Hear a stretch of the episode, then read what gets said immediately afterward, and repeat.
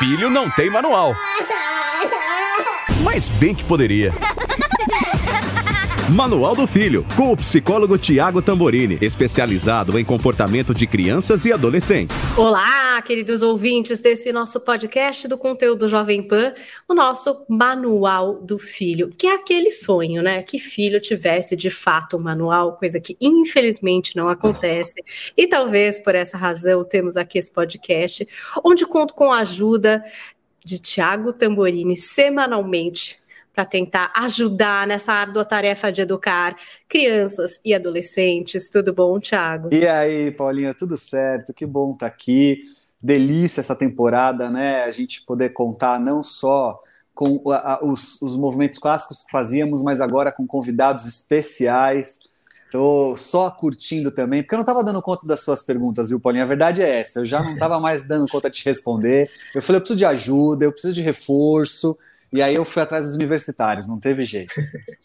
Pois é, a nossa terceira temporada aqui do Manual do Filho, o Manual do Filho convida, então já tivemos dois episódios muito interessantes, um com o Luiz Hans, outro com o Christian Dunker, e hoje temos mais um convidado maravilhoso. Lembrando que você pode se inscrever nessa playlist, você que está chegando agora, para não perder mais nenhum podcast, então inscreva-se, é, você pode assinar pelo Spotify, pelo Deezer, pode ouvir pelo Panflix, se você preferir baixar o aplicativo do Panflix, e a gente faz também ali as lives em vídeo em youtube.com dicas de vida.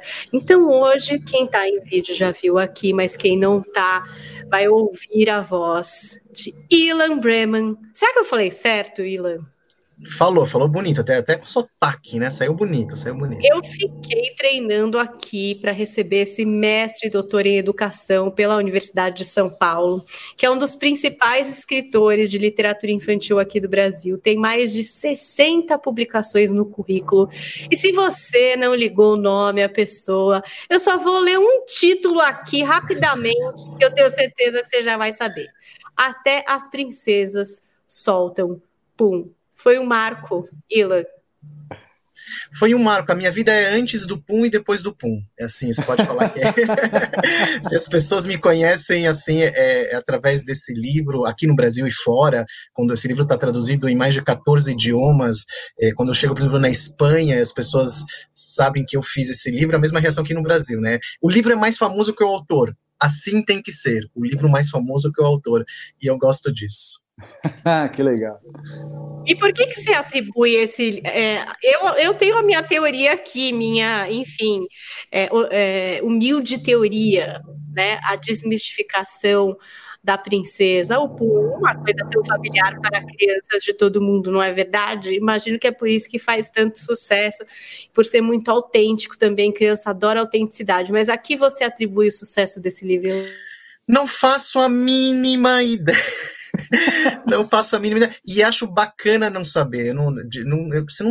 Quem, quem trabalha com literatura, eu que sou um grande leitor de literatura, eu escrevo livros para crianças, para jovens, tenho três livros para professores, para adultos, mas sou um leitor de literatura adulta, adoro filosofia, adoro todo que é tipo de leitura, e, e, e os livros fazem sucesso, assim, que eu gosto pelo menos, é, ninguém sabe por quê, a gente não tem, a, não sei, a, a, interpretação vem depois, eu gosto muito das resenhas que aparecem dos meus livros, como das princesas, meu livro das princesas foi parar na, no Correia de la Sierra da, da Itália, na, na, no El País da Espanha, enfim, e o pessoal faz críticas do livro e eu me acho tão inteligente, porque eu não pensei nada aqui. falo, meu Deus, eu vou ser um cara bem inteligente mesmo. Porque quando a gente trabalha com arte, e essa, talvez, talvez nossa atuada, nossa conversa, trabalhar com arte, trabalhar com criação, é trabalhar com mistério, com desconhecido, é não saber como a gente impacta o outro.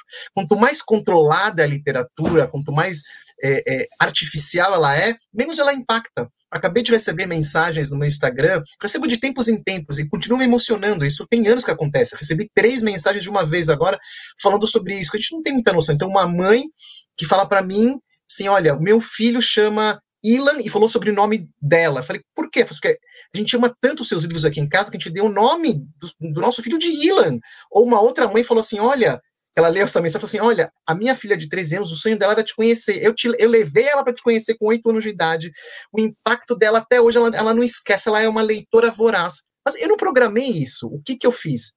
Eu faço histórias, crio com muito amor, com muito profissionalismo, com muita seriedade. Eu me divirto, eu me emociono, eu me angustio. É a vida é a vida.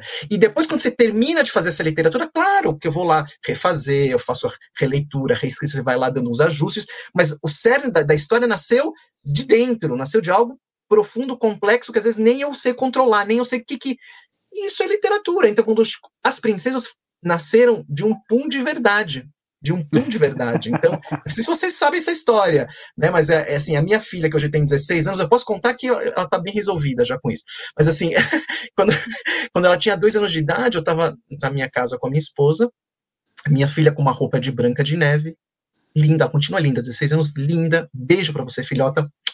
Assim, e aí de repente vem um, um cheiro estranho. E o Thiago deve saber que sempre é culpa do homem, uma coisa muito. Falam do machismo, é, é culpa do homem. Não é homem. Não, eu, é coisa... eu, comprei um cachorrinho que é para poder culpar o cachorrinho. É muito bom, Thiago, porque é sempre nossa culpa, né? Então, aí a minha esposa olha e fala assim: amor, você fez, né? Você soltou. Eu falei, não, não soltei nada. Eu sou, eu sou sincero. Sincero vem do latim. Sincera, adoro etimologia. Aí eu falei, olha, se ela tá me acusando, foi ela. Eu fui muito delicado e falei, olha, amor Zeco, poxa, foi você que fez essa, esse tsunami aqui? Ficou, nossa, ficou tão brava, falou, eu não faço. Bom, você não fez, eu não fiz. Quem fez esta bomba nuclear? Era algo espantoso. E lembramos de uma terceira pessoa na sala. Olhamos para baixo, a minha filhinha com roupa de branca de neve, bonitinha, com uma cara de peidorreira, tinha sido ela. Assim, uma cara assim. A gente falou, meu Deus, filhota, que a gente começou a rir. Só que ela não gostou e começou a chorar. Imagina, estava rindo dela, pais desnaturados, né? Assim, aí a, a, mãe culpada, porque a mãe tem culpa, né? Essa coisa da culpa materna, pegou ela no colo e falou: filha, não chora. Até as princesas soltam pum. Falei, repete. Aí minha, minha esposa repetiu essa frase, eu devo à minha esposa isso, eu fui anotar no computador, e a partir disso nasceu uma sinopse, um trabalho de, de disparar, dis, isso disparou uma, uma criação. É claro, Paulinha e Tiago, que isso faz, eu estou no tempo, eu sou um homem da, desse tempo, então vai vindo coisas, e a interpretação que se tem do livro é de desmistificar, de né, naturalizar e tudo mais, eu acho isso o máximo, porque não, se eu tivesse pensado nisso, não ia dar certo porque eu não pensei que deu certo. Aí, um ano depois que eu publico o livro, que já fez um sucesso depois de dois meses, foi um sucesso arrebatador, assim, a, a mãe chega para mim, depois de um ano, e fala assim, Ilan, isso repete até hoje, esse livro foi libertador para minha filha. E eu comecei a entender as interpretações. Falei, por que, que foi libertador para sua filha? Porque libertou ela de um conceito de perfeição que ela tinha, de princesa e libertou ela da prisão de ventre. Uma coisa real. Eu ri muito com a mãe. Ela estava tudo presinha e o livro liberou ela, ajudou. E os casos que tem que ajuda é uma coisa engraçadíssima, acho o máximo. Todos os meus livros de grande impacto, todos eles, assim, a intenção nunca foi ter esse impacto. Eu faço, eu faço livro por milhões de motivos, menos de ficar pensando no impacto. Eu faço por, por que eu falei para vocês aqui. E acho que essa é a beleza de trabalhar com a literatura, com a educação, com as pessoas. Show de bola. Tiago está impactado com essa narrativa. Eu já conversei com Ilan antes e tinha ouvido um pouquinho dessas histórias. É muito incrível a gente descobrir, né? Porque o livro infantil às vezes parece simples e de fato é, mas ele pode trazer desenrolares aí para as crianças muito importantes, né? Que nem isso, a própria prisão de ventre, que é um problema super sério, principalmente entre meninas né? É, é curioso. E hoje a gente escolheu como tema aqui para a gente continuar esse papo, o impacto da leitura na vida de crianças e jovens do século XXI. Eu queria perguntar para o Tiago se ele sente que os jovens que ele atende, as escolas em que ele vai, se ele tem esse feedback de que os jovens, por exemplo, estão lendo menos. Eu quero acreditar que não, mas Thiago está em campo e poderá trazer aí é, verdades secretas a respeito disso, Thiago. Pois é, eu não tenho, eu não tenho dados de pesquisa concretos sobre o assunto, talvez Vilana possa até ajudar a gente com isso, mas na minha amostragem, vamos pensar dessa forma aqui, consultório, pacientes que atendo e aqueles que têm vínculos com escolas, o que eu percebo é o seguinte: é, eu cada vez, infelizmente, ouço menos o interesse pela literatura, no sentido de, do, do clássico. Última vez assim que bombou muito forte aqui no consultório o assunto foi a época do Harry Potter, depois um pouco ali as, a, a época, vocês lembram a época do a época do, do, do que era que era dos ai, que brilhava lá, os, os, vampiros que brilhavam, como é que era o nome? É... Lembra, Paulinha? Você com certeza trabalhou isso na época. Sim, Deus, é, é do, do, vampiro e da vampirinha, é, né? Que depois teve bom, o Crepúsculo. Crepúsculo, obrigado. A saga obrigado. Saga Crepúsculo. Então, esses assim até faziam algum sentido, mas até esses eu tenho visto menos no sentido de viralizar e tudo mais. Ainda continua muito de nicho tem um certo específico público de adolescentes que gostam. As crianças, eu percebo que é, o lúdico tem feito muito parte da vida delas. Eu tenho visto os pais estimularem muito, eu tenho visto bastante assim é, o feedback de que livros como esse que a gente está agora tendo a, a, a, conhecendo a história são muito presentes. Então isso é muito legal. Mas deixa eu falar uma coisa que eu noto também. O tipo de leitura, eu não sei se isso é bom ou ruim, eu quero até ouvir um pouco dele o que ele acha disso está mudando o tipo de leitura. Essa molecada está indo muito para um tipo de leitura que é essa leitura é, resumida, é, truncada, que é a de troca de mensagens de celular, que é a de é, posts para ler só título. É, videogame, né? Então eles leem muito videogame, porque o videogame agora é tudo muito voltado para a história. Então o videogame você entra como se fosse um filme jogando muitas vezes. Então eles leem muito videogame mas eu tenho cada vez visto que é, é, visto menos adolescentes falando de leitura em termos de literatura mesmo, de, né, de, de alguma série que eles gostem ou alguma coisa que eles se envolvam para valer. Então, volto a dizer, essa é uma mostragem muito pessoal, eu não sei isso no geral como está, mas me preocupa. Eu acho que eles estão cada vez mais voltados para essa telinha que chama-se celular, tablet, computador, voltado para um tipo de leitura que é essa de troquinha de mensagem sempre o KD, o né, abreviado, tudo muito muito uh, resumido, né, até muitas vezes com uma linguagem própria, né, um dialeto próprio, então que a gente tem que decifrar, né, é, e isso me preocupa. Eu, eu às vezes olho com isso com um certo cuidado e cautela. Eu acho que está difícil para eles se envolverem para valer com a leitura, no sentido de se absorver de conhecimento, é, imaginação, criação. Para encerrar essa colocação, é, eu costumo dizer para os pais: olha, quando eu, Tiago, lia um livro, ou a minha mãe me contava uma história, ou até mesmo aqueles disquinhos. Vocês lembram que tinha aqueles disquinhos de pequenininho de historinhas tal? A gente tem eu, aqui em casa. Aquilo era maravilhoso. A vitrolinha. Maravilhoso. A gente tem até hoje que, que eu tinha ali de estímulo bacana? A minha criatividade, a minha condição de fantasiar. Então, eu lia uma historinha, ou alguém contava para mim, e a historinha era. Eu gosto de contar do exemplo da formiguinha. Não sei se vocês lembram dessa, que era a formiguinha que prendia o pé na neve. Então, ela era. Os meus pais, até hoje, se eu falar formiguinha na neve, eles têm arrepio, de tanto que eles ouviram isso, coitados. Então, ah, ó sol, tu que és tão belo, derrete a neve do meu pezinho. Aí o sol falava, não posso, há uma nuvem entre nós. Ó oh, nuvem, tu que és tão bela, que tapa o sol, que derrete. E assim ia até chegar no muro e assim por diante. Se eu fosse fazer um desenho sobre isso, eu ia desenhar o muro que eu fantasiei, a, a, a, a, nuvem que eu fantasiei, a formiguinha que eu fantasiei, eu ia criar sobre essa história. Hoje, hoje é capaz que você. É capaz não, deve ter, eu nunca procurei, mas certamente a gente vai achar. A gente vai ter essa mesma história com um vídeo maravilhoso, um áudio maravilhoso, tudo pronto. Então eu vou assistir, eu não vou ter chance de fantasiar a formiguinha, eu vou ver essa formiguinha fantasiada por alguém. Eu não vou ter chance de fantasiar a nuvem, eu vou ver essa nuvem fantasiada por alguém, né? E isso é, me preocupa porque isso também tudo, tudo certo. Apenas isso é preocupante no sentido do desenvolvimento cognitivo de uma criança e posteriormente, obviamente, adolescente e adulto, né?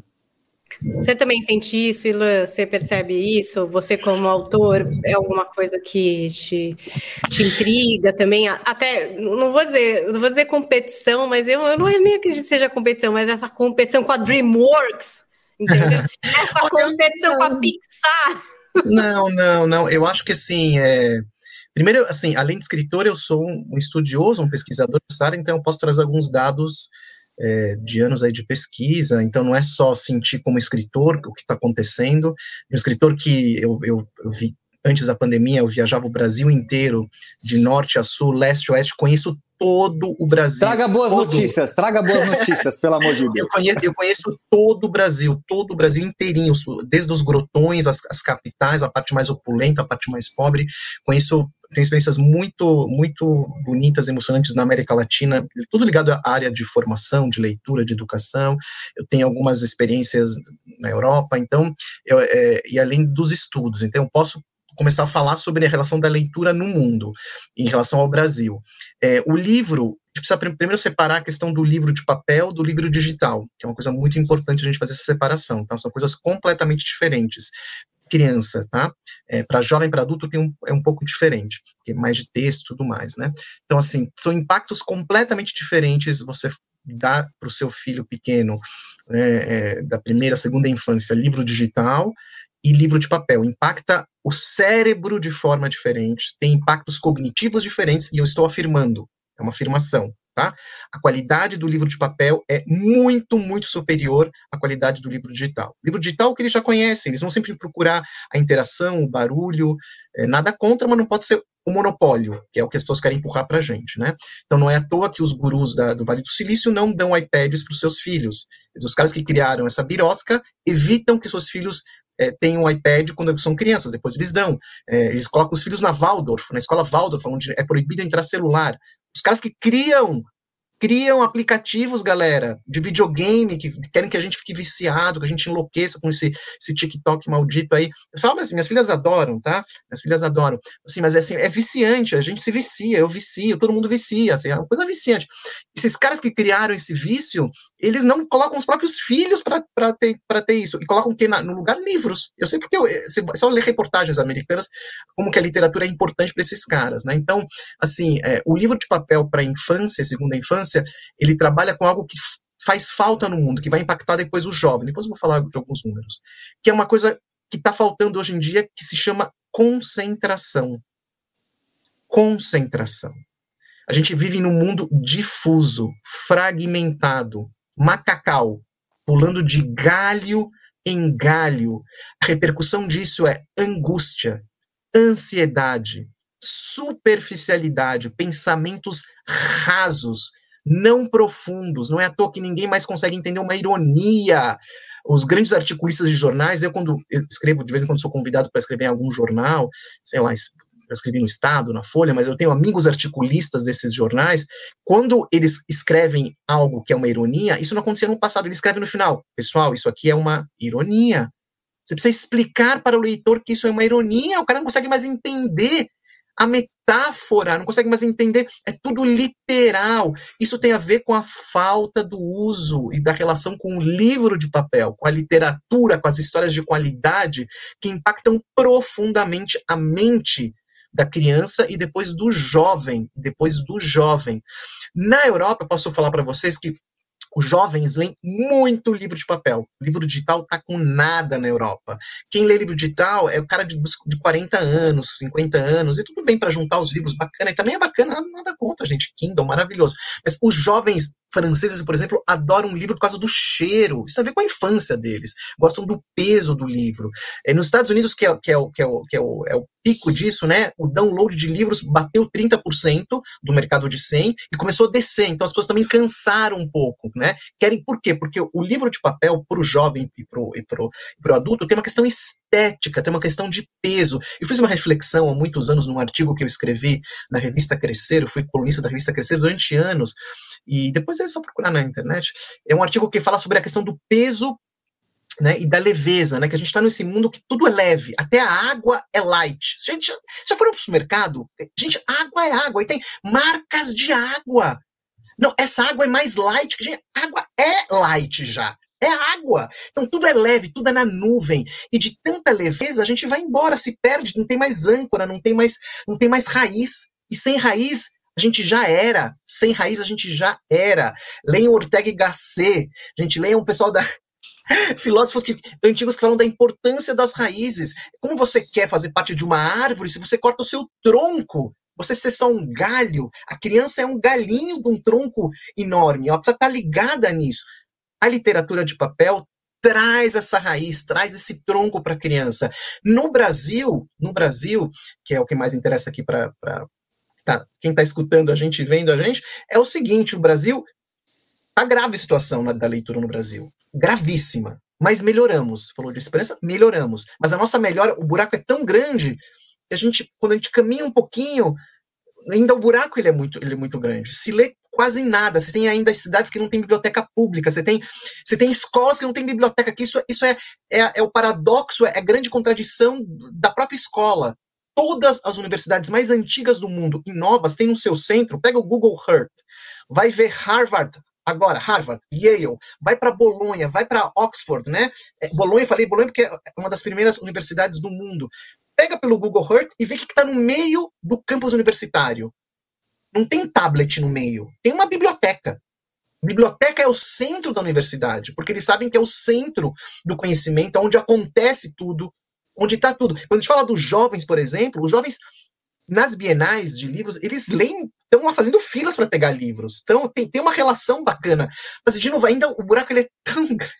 Que são, é, uma, é, é uma minoria. É uma minoria. Né? Uma Mas coisa eu, que é. é, Ian, é deixa eu te. Deixa eu te. Eu vou, eu vou, vou, vou fazer um, uma, uma entrada aqui, mas acho que só para você poder complementar nessa sua fala. É, você citou as universidades, né? E aí eu não queria perder o gancho para você continuar também a partir daí poder com, complementar.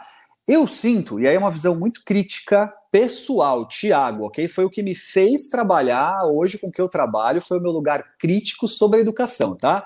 Acho que desde criança eu sou um crítico da educação e fui orientado na minha adolescência, muito bem orientado por pessoas na área da educação, a me levarem para esse caminho. Falei, tá, você acha que está errado, então vai fazer o certo. Foi mais ou menos isso que me colocou a trabalhar com o que eu trabalho hoje. E aí a pergunta é a seguinte, ó, você acha é, que as escolas têm também o seu papel de responsabilidade, não culpa, responsabilidade, nessa estimulação da leitura seja ela do, do, livro mesmo, mas a leitura de maneira geral, hein? Eu vou ser bonzinho, tá? Mas é, as escolas não têm uma certa responsabilidade na maneira com que elas escolhem estimular. É, só para contextualizar minha pergunta, às vezes eu sinto que as escolas ficam tão presas a um lugar é, acadêmico no sentido do tem que, que elas se perdem na forma de estimular essas crianças e adolescentes. Ou seja, a criança e adolescente já parte da própria escola com um ranço sobre a leitura. Opinião muito pessoal, não tenho nenhum dado concreto disso, não tenho nenhuma pesquisa sobre isso, é um achismo de Tiago Tamborini, ok? Mas queria ouvir sua opinião, já que você entrou nessa coisa de, pô, as universidades têm como centro, sua base, as bibliotecas, é. e muitas escolas nem isso têm, né? É, não sei, fiquei com essa vontade de colocar na conversa. Não, eu, eu acho que assim, a questão da culpa em relação a isso é uma coisa coletiva, né, do país e da. Eu tava, né, assim, é uma coisa que eu falo bastante, o índice de desenvolvimento humano está muito ligado à leitura. Veja países leitores e vê como está a saúde nessa, nesse lugar, a justiça, tudo, cara, tudo, né? Uma coisa assim, óbvio, quanto menos leitura, menos sociedade, a sociedade fica é mais injusta, e, e tem razão de ser, porque a gente está falando sobre isso, fica mais superficial, você tem, não consegue entender o que você está lendo, a linguagem é algo, a linguagem ela é poderosa, você formar alguém, tem um livro, você, o Tiago talvez conheça essa psicanalista chamada Françoise Doutor, que é francesa, é, já falecida, ela tem um livro chamado Tudo é Linguagem, e é exatamente tudo é linguagem. Então, quanto menos repertório, mais violento é a sociedade. Né? Isso não é uma regra, porque tem sociedades que foram altamente cultas e foram muito violentas, mas normalmente você começa a reparar que quanto mais linguagem, a violência tende a, a, a baixar. Quer dizer, não sei se a Paulinha teve visto com os filhos, ou, ou, ou, o Thiago conhece essas histórias, com um filho também, mas as minhas filhas chegavam, às vezes, da escola pequenininhas com mordida né? Mordida atrás, aqui, não sei o que lá. Você ficava muito bravo. O que, que interessa que eu sou educador? Você é sou pai, nossa, ficar revoltado, né? Aí eu fui lá na, na escola e falava assim: mas por que minhas filhas foram mordidas? Quem mordeu? E a coordenadora maravilhosa, a coordenadora das minhas filhas da escola, elas estudavam quando elas eram pequenininhas, falou assim, ó, quem mordeu foi esse menino aqui, e, e aí começou a falar, falar, e normalmente quem mordia as, as, minhas filhas e as outras crianças, isso se repetia em vários momentos com outras crianças, eu fui investigando, eram crianças que falavam pouco. Não tinham uma maturidade na linguagem. Então, a mordida significava eu te amo, eu te odeio, me passa o brinquedo. Ah, você é chato, não sabe falar. No, no momento que esse menino começa a falar, começa a ser, eu falo de, eu tenho essa expressão que eu uso, ser banhado de linguagem, começa a falar e ter repertório, a violência acaba.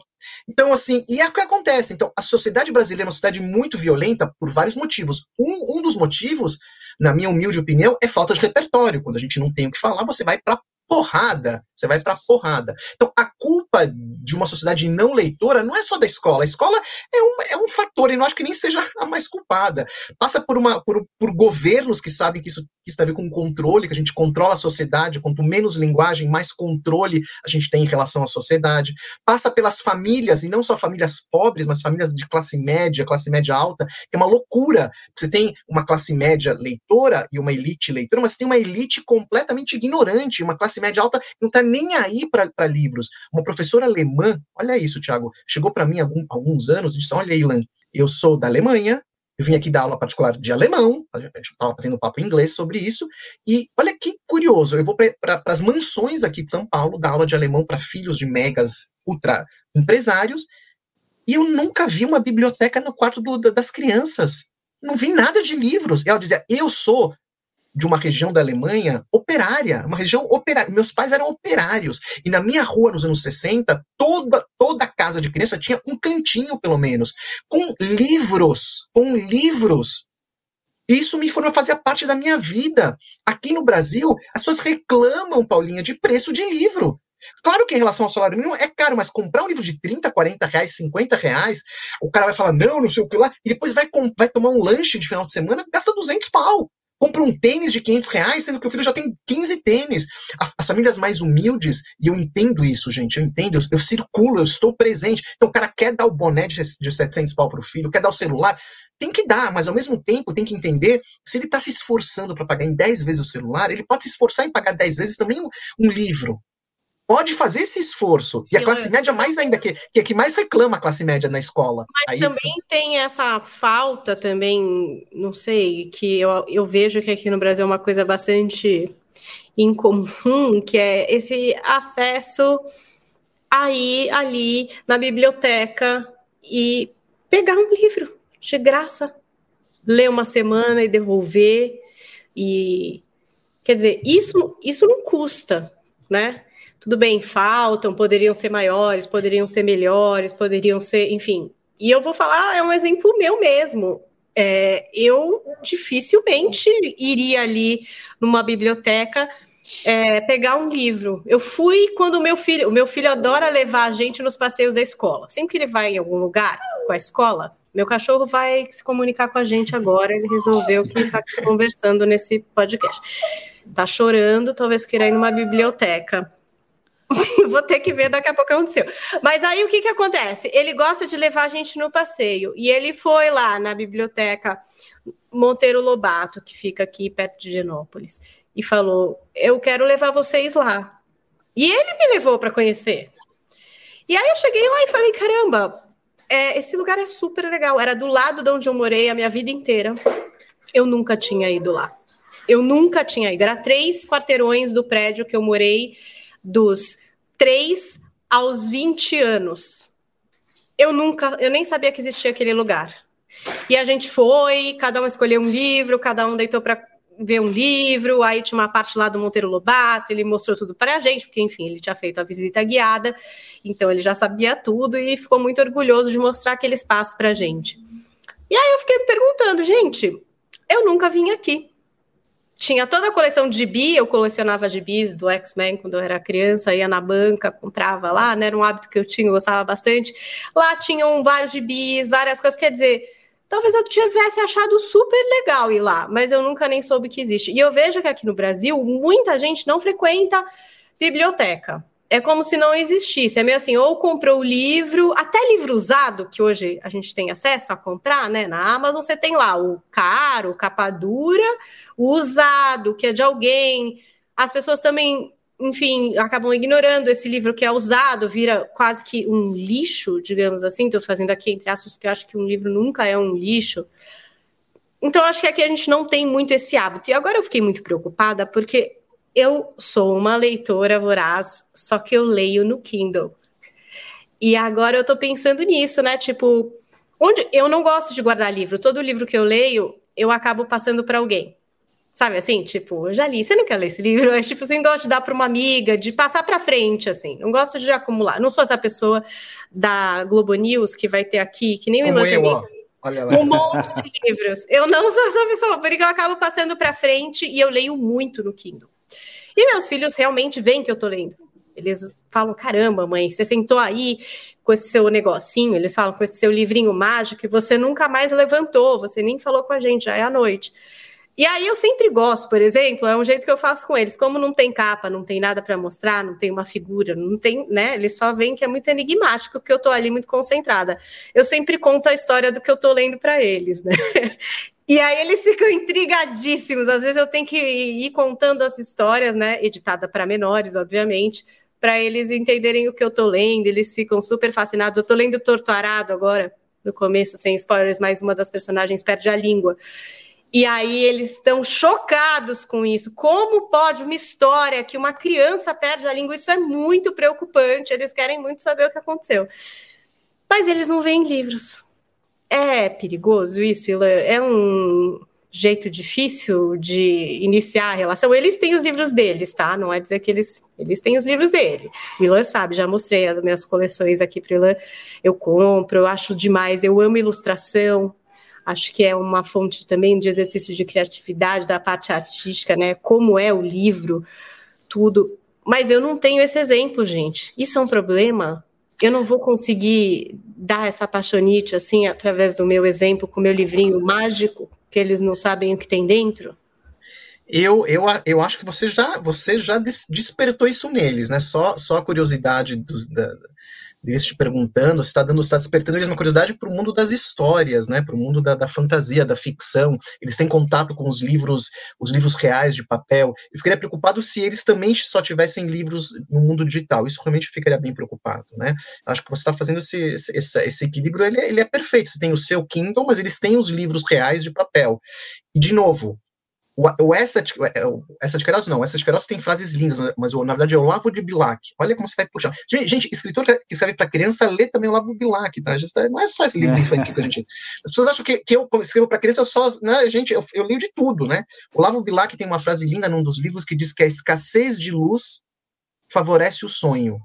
Vou repetir. A escassez de luz favorece o sonho. Ou seja, o papel, diferente do, do, do livro digital, ou do Kindle, não sei se o seu Kindle está conectado com a internet, porque você está lá lendo no seu Kindle, se o seu está seu, seu tá conectado, de repente você pode desviar e começar a procurar os links e vai, e vai para a internet. Não, não, não, eu deixo, o meu é então, só o livro lá mesmo. Só uma então luzinha é... assim, ó, para ler à noite, que é bom. Tá, você é raiz, você é raiz, raiz, não é? Isso é raiz, coisa raiz, não é Nutella, é raiz mesmo. Então, o que acontece? O que acontece? Então, você, você está no silêncio do papel, no silêncio da, da, daquele objeto, e quem faz a luz é a sua cabeça, não é a tela. De novo, eu falei dos impactos, né? Os, os impactos reais. Precisamos urgentemente formar seres humanos que saibam escutar o seu próprio coração, escutar o barulho à sua volta com mais discernimento, que saibam conviver com o próprio silêncio, que é o que o livro de papel fornece. Não é o que o livro digital. O livro digital é algo, assim, é um contínuo da manhã até a noite de, de loucura. E não é à toa, e o Tiago sabe disso que eu falo agora, porque ele trabalha com isso, que o Brasil é recordista de uso de medicamento com criança. É óbvio, isso é uma coisa tão claro para mim, não tem como não ser assim, além de questões de educação, dos pais, mas tem a ver com isso que eu estou falando, é o uso excessivo desses gadgets. O livro, ele corta isso e traz para a relação. O celular, por incrível que pareça, e o, e o, mundo digital, que é tão conectado, bilhões, ele traz para a solidão. Nunca estivemos tão sozinhos e acompanhados de outros solitários milhões de solitários todos Ai, conectados. Mas é muito então... difícil. Eu tô lembrando uma conversa desse final de semana que eu tava tendo. tava lá no meu torturado, tava uma seca, pessoal tava sofrendo lá.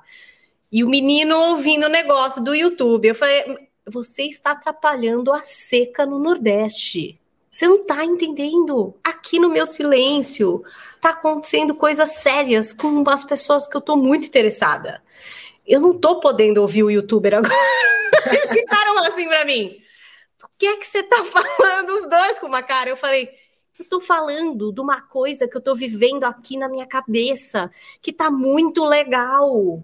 E essa coisa precisa de silêncio. Eles ficaram muito chocados, mas é uma dualidade muito complicada, né? Eu não sei, porque eles estão muito hiperestimulados, Thiago. Eles estão é. hiperestimulados, e é muito difícil é, eu nem acho que é culpa da escola, tá? A escola manda cada livro aqui para eles lerem, que eu fico, eu fico louca, falo, mas olha isso daqui, isso aqui é muito incrível, mas, gente, é né? Só que como é que você vai, sabe assim, é, avião vem pousando, é um livro bom, aí você fala aqui, e o cara tá lá no YouTube, não sei o que lá, ou um jogo muito atraente com 50 amigos. Gente, é uma competição é muito complicada. Tiago, dá Paulinha, uma luz, hein? Não dá então, para dividir esses campos, pelo amor de Deus. Mas sabe o que eu percebo? É, eu eh, conversávamos aqui nos bastidores, né? A gente sabe que quem nos ouve tem uma busca muito forte por como, como então estimular os filhos, né? Como, como ajudar os filhos a ter esse interesse. E é verdade que o desafio é grande. Primeiro, porque eles estão muito voltados para um tipo de olhar em que a facilidade sobre a resposta ela vem muito através do visual. Então, eu vi a minha filha hoje, por exemplo, na aula online dela lá, ela precisava pesquisar o, uma palavra em inglês, né? O nome, como é que ela ia saber aquela palavra em inglês? Ela entrou no, no Google e ela não precisou nem digitar a palavra que ela queria, ela falou, ela já sabe onde é o lugarzinho ali que bota o áudio, então ela foi e falou assim: é, é, como é a palavra tal em inglês? E aí ela recebeu a resposta em áudio.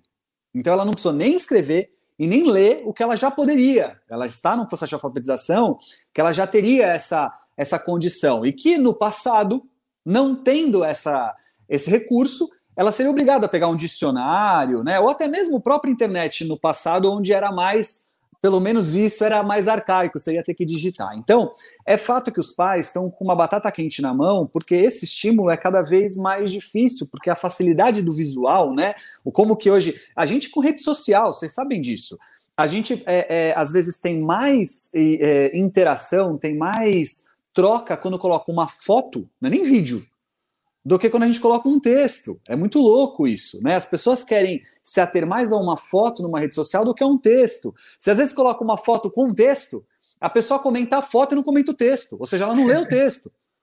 É muito doido isso, né? Me lembro no passado, eu, uma, uma situação, coloquei um, um post no meu Facebook na época, e era sobre a mudança nas carreiras. E o título era é, Até 2030 nós teremos é, não sei quantos por cento de profissões novas. E o post dizia que profissões eram, o post explicava que muitas dessas eram ocupações, não eram, não é que ia ter uma universidade nova só com carreira nova, eram ocupações novas, né? Gente, o, o que choveu de comentário de pessoas que nitidamente não leram o que eu escrevi, ela leu só o título, é inacreditável. Então o desafio é ímpar, tá? Mas muito bem, para passar a, a voz para o Elan, que eu queria muito ouvi-lo nisso. É, o que eu sinto? Primeiro, estimular as crianças no lúdico, na fantasia, na possibilidade da descoberta. Isso para mim é fundamental. Então, às vezes, os pais estão muito presos a estimular a leitura através do eu vou dar um livro, eu vou fazer ler. Isso é fundamental, você tem que ter livro em casa, você tem que, né, o que você falou, Paulinha, você pode você não ter, mas a criança tem, seus filhos têm. Lá em casa, imagina, minha mãe, a vovó lá de casa, ela trabalha numa livraria.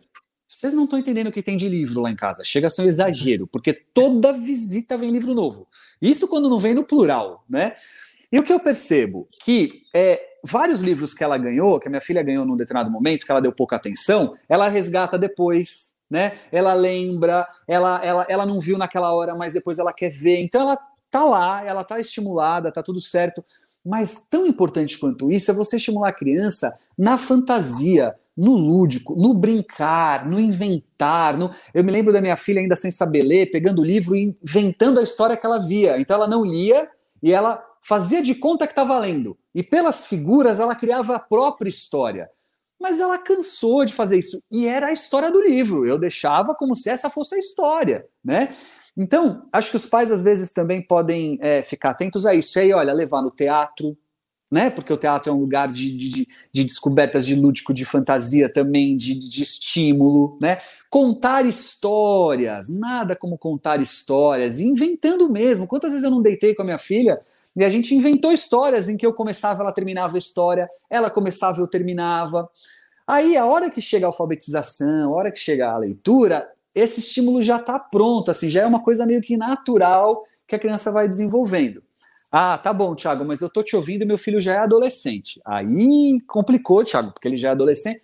Claro, o adolescente ele vai ter uma outra maneira de lidar com essa história toda se ele não for estimulado. Mas olha, quer ver um exemplo? Nas minhas redes sociais estou cansado de colocar livros, tá? Eu indico livros. E eu tenho muito ex-paciente que me acompanha, ex-aluno, que estão naquela faixa etária ali entre 15 e 20 anos de idade, tá? Esses dias eu publiquei um livro que chamava assim, ó, Se eu soubesse aos 20, tá? Se eu soubesse aos 20. Esse livro foi escrito por uma neurocientista em que ela queria que ela saber algumas coisas aos 20, que ela resolveu então contar para o filho dela que estava fazendo 20 anos. O livro tem a ver com empreendedorismo, tal, não sei o quê.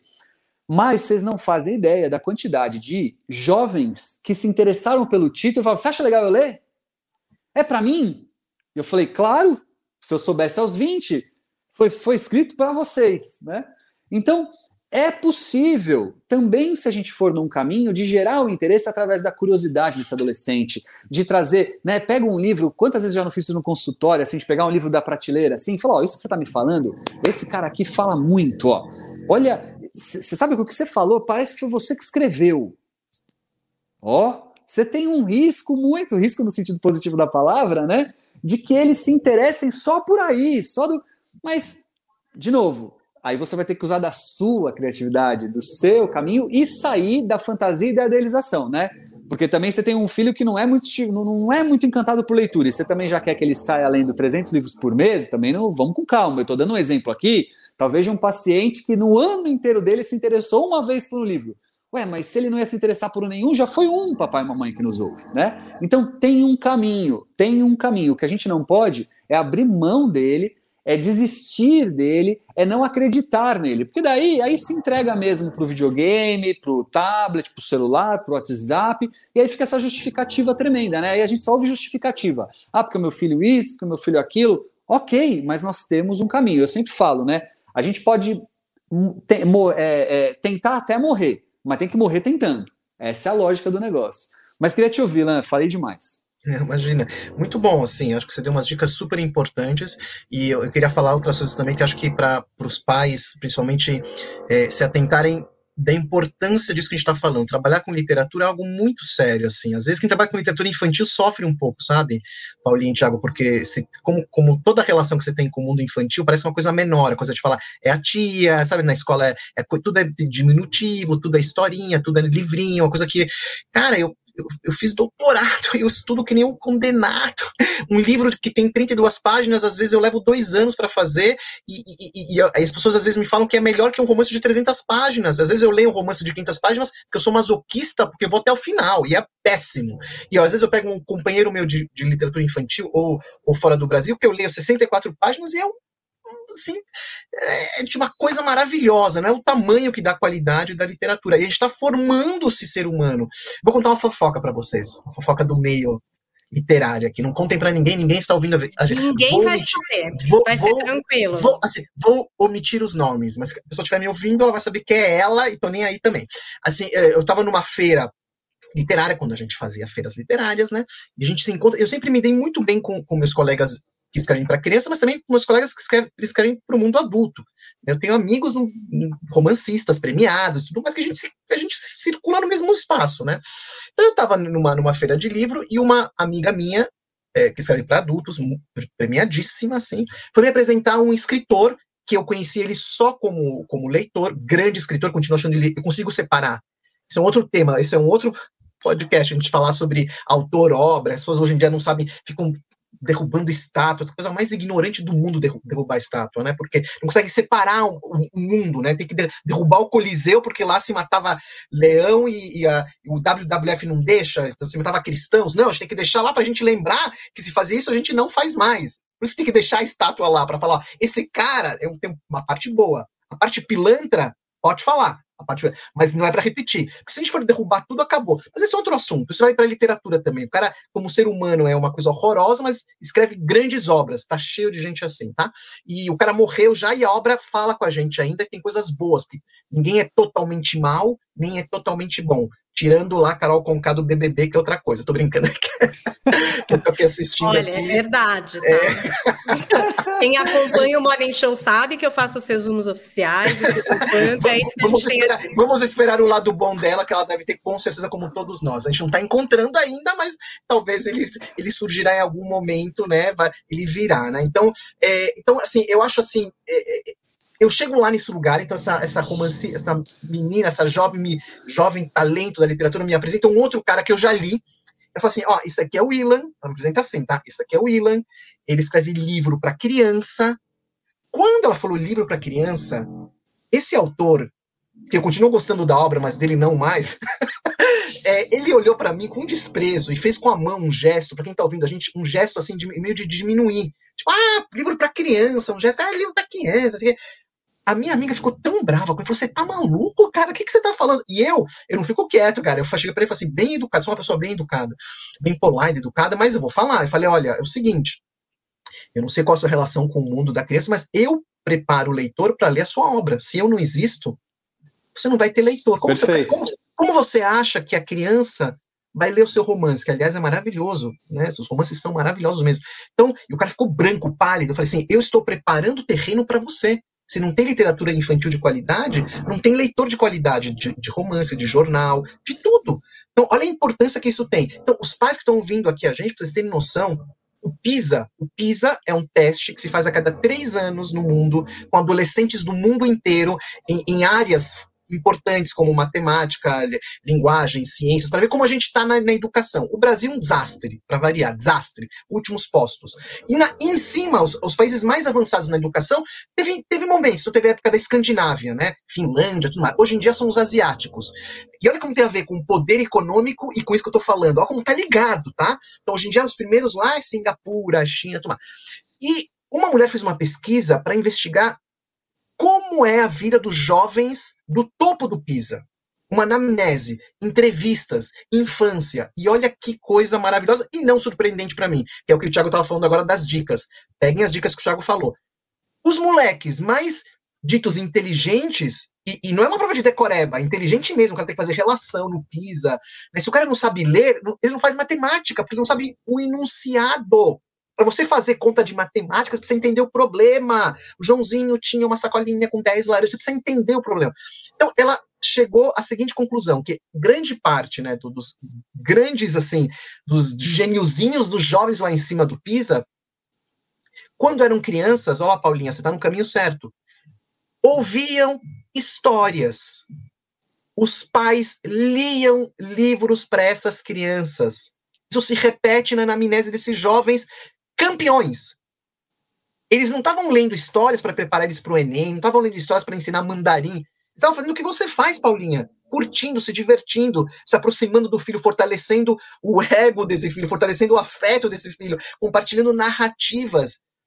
O impacto é na vida profissional desse moleque, é na vida afetiva dessa, dessa, dessa criança né? Que é uma coisa que a gente ainda não falou, né? Do poder, do poder simbólico que as histórias têm. Porque não é qualquer história. Paz, não é qualquer história que serve. Ah, então vou pegar a história da borboletinha bonitinha que beijou o outro. Não, não, não, não é. Isso é isso é que nem fast food. É gostosinho, nada contra, gente. Eu tava falando do Big Brother, delícia. Mas se minha vida fosse só Big Brother, que pobreza, eu acho, pelo menos. Então você tem lá essa parte de poder ser um pouco Homer Simpson. Eu acho ótimo ser um pouco ser Homer, tá? Uh, ficar um pouco lá relaxado. Mas se você só é Homer, cara, alguma coisa tá errada na sua vida. Então tem esse equilíbrio de você poder pensar é, assim, em coisas assim, para não, não. E outra parte da vida que vai te preencher que vai te trazer às vezes uma angústia, que vai te movimentar para frente. Uma... Isso quem, quem faz são as histórias. Tudo é história. Isso aqui a gente está trocando história. O que, que é Twitter? Pequenas histórias. O que, que é o Instagram? Histórias com imagem. Facebook, histórias, às vezes falsas, mas estão lá. Histórias estão no cinema. Falsas.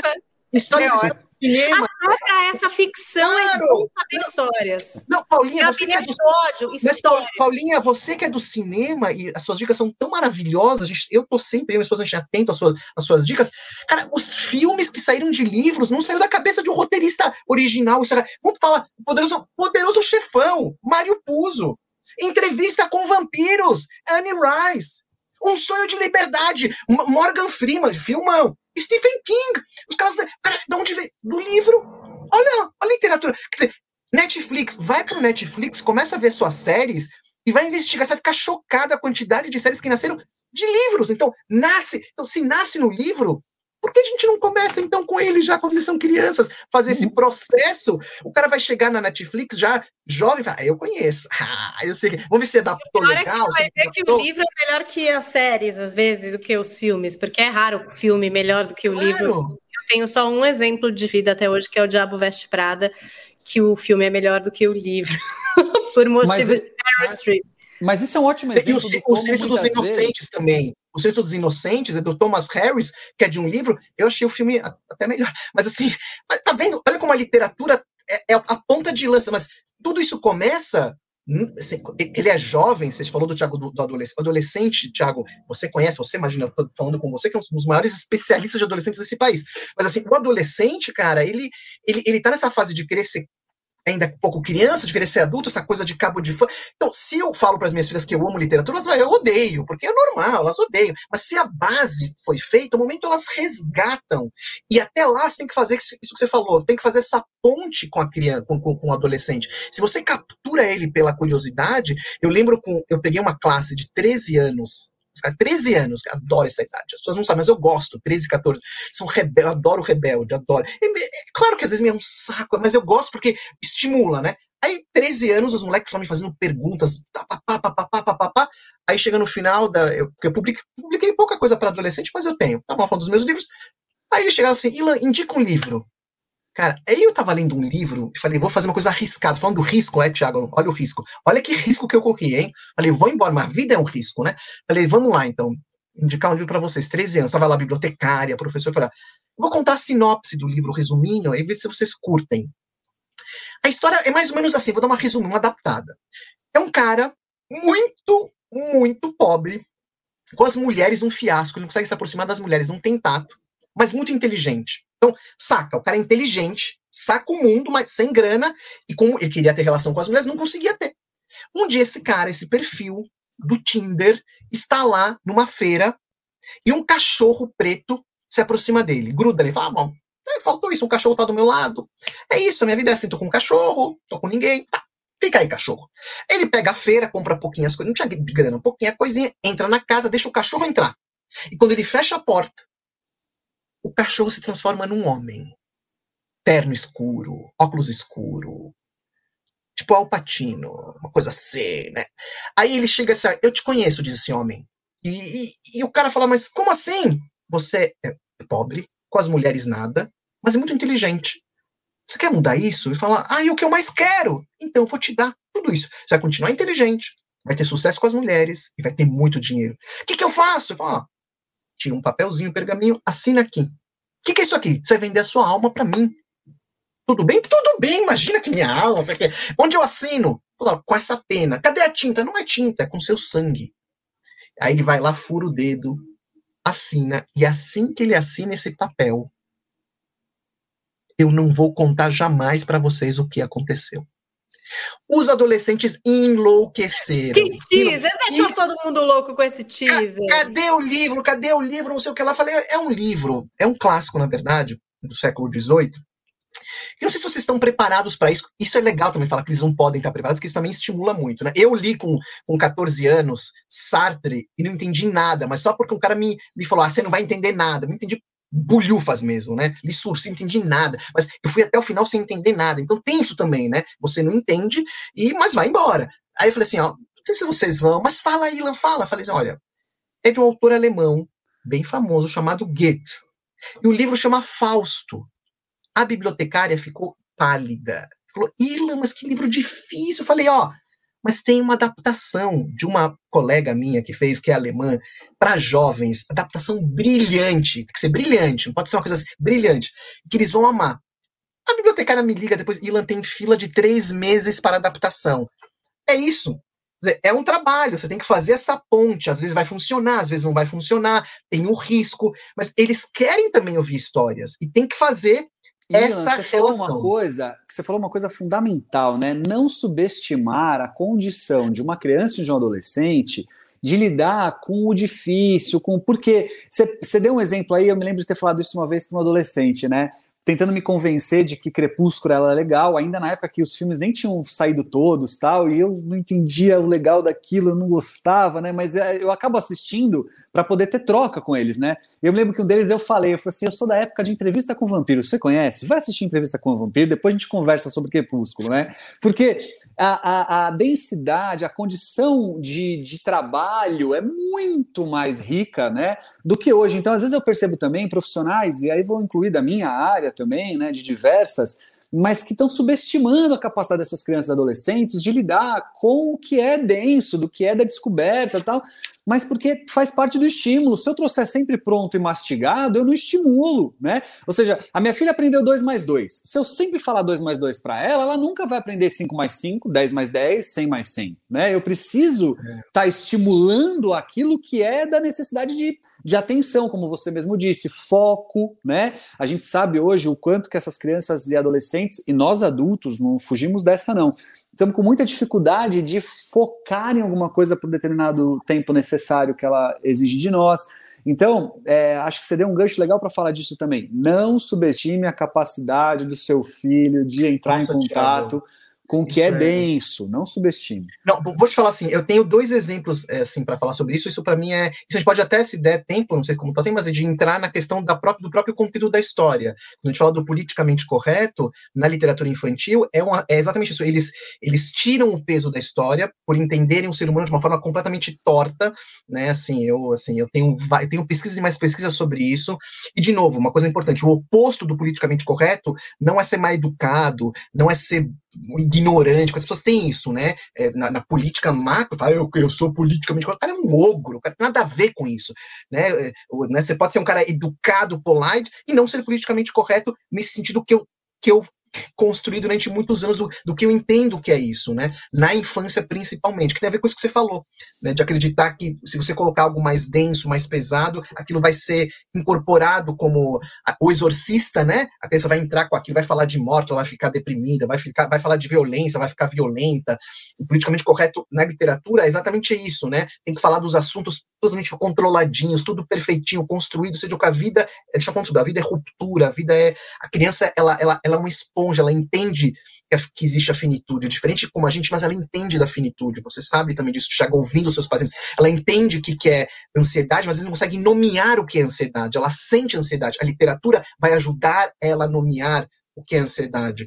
Tem um livro chamado A Cinderela Chinesa, recomendo demais, demais. Você vai amar. Se você não leu, Paulinha, Cinderela Chinesa, pelo amor de Deus. Você já me é indicou de... aquela vez que a gente conversou. É, então, hoje, é, então é demais esse livro. Nossa, para adolescente também, as minhas filhas leram, tudo, é demais. E, e, e uma passagem lá fala que as histórias, elas são um talismã contra o desespero. Histórias que falem sobre o desespero, que é importante. Mas os meus exemplos em relação a isso que você está falando de, de, de, de, puxar um pouquinho, é essa questão da mastigação. Quando as minhas filhas não, não e os filhos de vocês também, eles não, não tinham dentes, o que, que a gente fazia? Depois que eles vão, que eles mamam, papinha, a gente amassa. A gente amassa porque somos os dentes dos nossos filhos. Porque se você não amassar, o cara engasga e morre. Então você tem que amassar. Culturas antigas faziam algo meio nojento, mas que é, que é real, que as avós mastigavam e passavam a papinha na boca. Hoje em dia seriam. Ah!